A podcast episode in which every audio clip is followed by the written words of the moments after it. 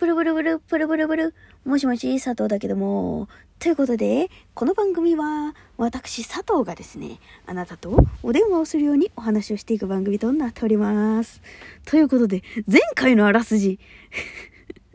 前回のあらすじはですね、あの、私がですね、あの、海外のアーティストさんってなんかすげえいいよなっていう話をしてからね、あの、海外のアーティストさんをばっかり聞いてたんですけどあの最近あの日本だけではなく世界で人気なアーティストさんって実は藤井風なんじゃねっていう話をしていきたいと思います。い やごめん全然全然前回のあらすじになってないわ。まあいいやあのなんかねこの間、この間ってか、私あの、まあ、割とね、音楽のアーティストさんも、あの、YouTube のチャンネル登録してるんですよ。で、藤井風さんも、まあ、チャンネル登録してるんですね。で、あのーまあ割と、こう、曲とか、ライブ映像とか、見てたりはしたんだけど、その中で、なんかね、あの、いきなり、すげえ前の曲を、ポンポンポンって上げた時があったの。で、なんでなんだろうな、なんでなんだろうなって、その時は思ってなかったんだよね。なんか、でも、お、なんでこの今のタイミングっていう。なんか、ちょうどね、祭りを出したぐらいかな。藤井風さんが。祭り出したぐらいに、まあなんか裏の、裏ってかメイキングの？裏のってなんかすごいなんか怪しい感じに感じるけどそうメイキングのね動画とか出したりとかなんか藤井風さんってさすっげえ作談寝言好きだからさなんかあのスーツ姿でまた祭りをどうしても踊りたくなかな踊りたくなった男とかさなんかふざけた動画出してたんだけどそそういう動画を出してたぐらいの時にあのいきなりね2年前ってかね結構前の曲を出してて「なんなん」が出た直後ぐらいの曲だったのかな。私もその時あんまり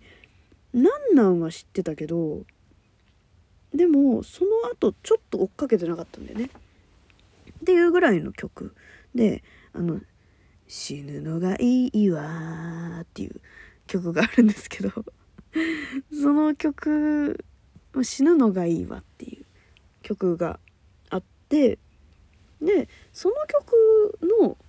なんかあのほらミュージックビデオみたいなやつじゃない普通のこうリリックビデオって言われる？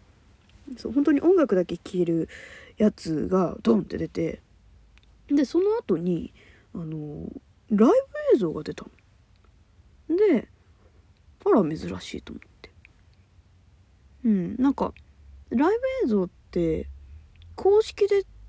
あんまり出してなくて。でまあ祭りとかのそのほら最新の曲のライブ映像とかだったらまだまだわかるけど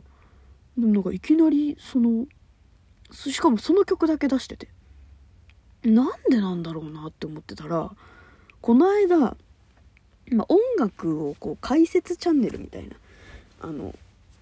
まあチャンネルさんがあるんですけどそのチャンネルさんの中であの藤井風が世界的に売れたわけみたいな。なんかそんな感じになってて。でえ？っと思って。藤井風世界的に人気なの？と思って。たんですよ。うん。なんか最近まあシティポップ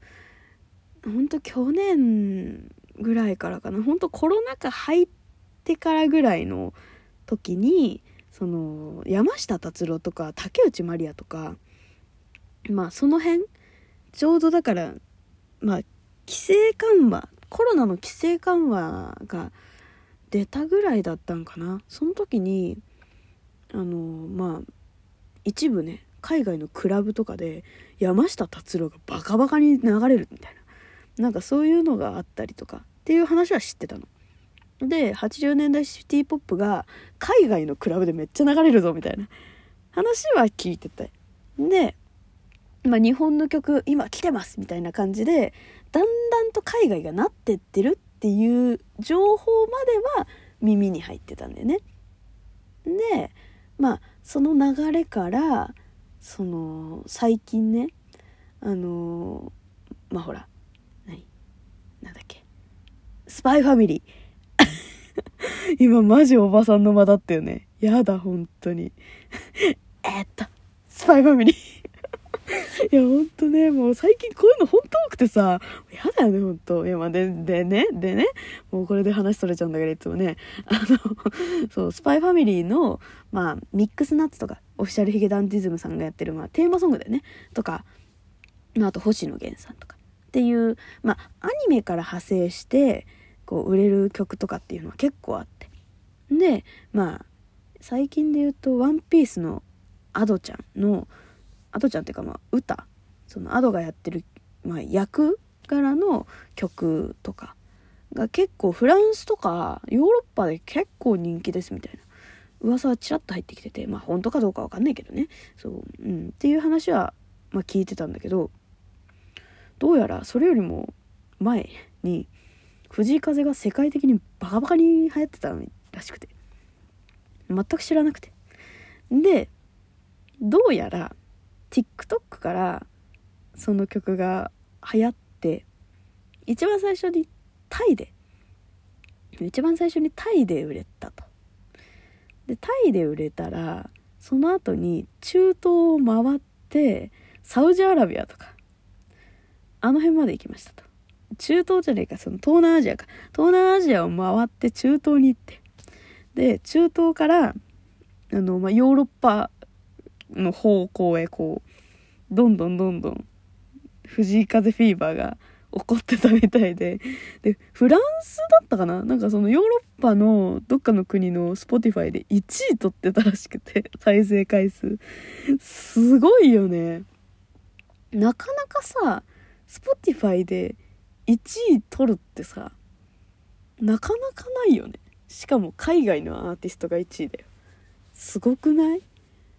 まあ、海外とかまあ日本人からしたらね藤井風さんは日本人だからあれなんだけどいやでもさねっていうことが起こってたらしくて どうやら。そうでその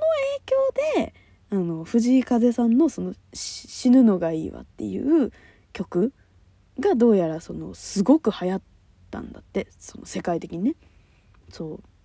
う。でまあ多分その影響を受けて公式の YouTube が、まあ、動画を上げたりとかライブ映像を上げたりとかってしたみたいなんだよね。いやーなんかその流れを知らなかったからさなんで今更なんだろうって 思ってたらさ、まあ、結構さその死ぬのがいいわっていうこ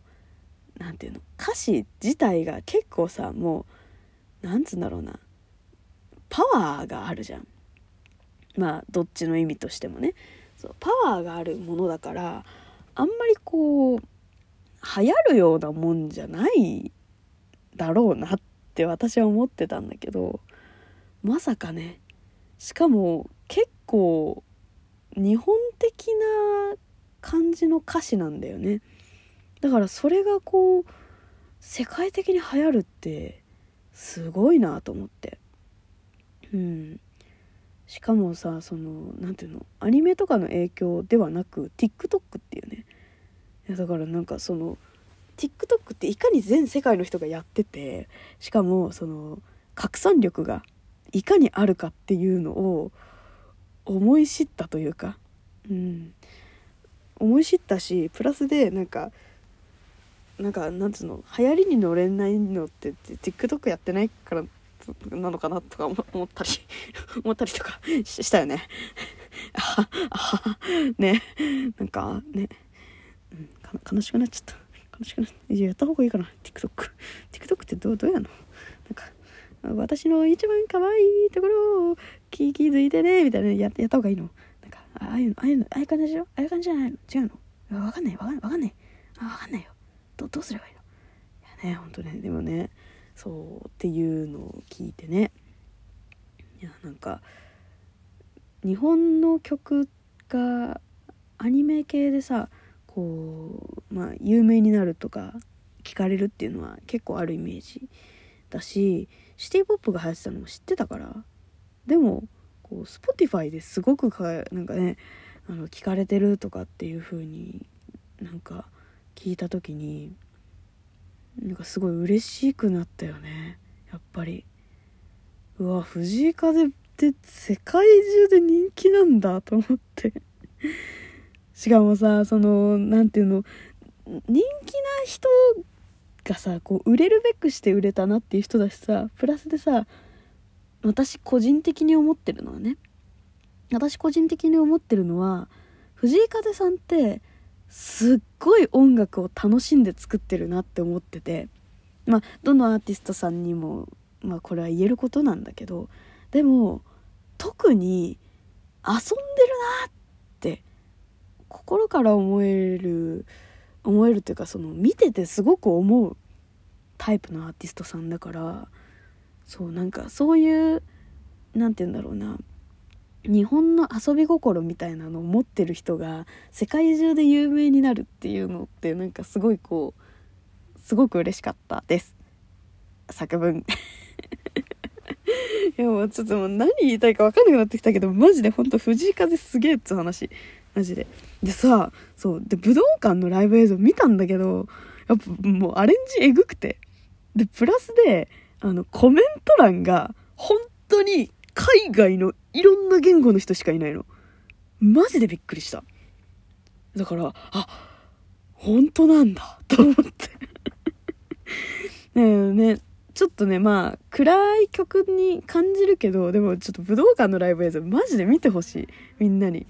というね、もうほんとおすすめの、あの、動画っていうか、まあ、藤井風すげえなっつうな。まあ、ミーハーじゃない人もね、たまには、あのー、ね、人気な曲も聴いてみるといかがでしょうかっていうお話でございました。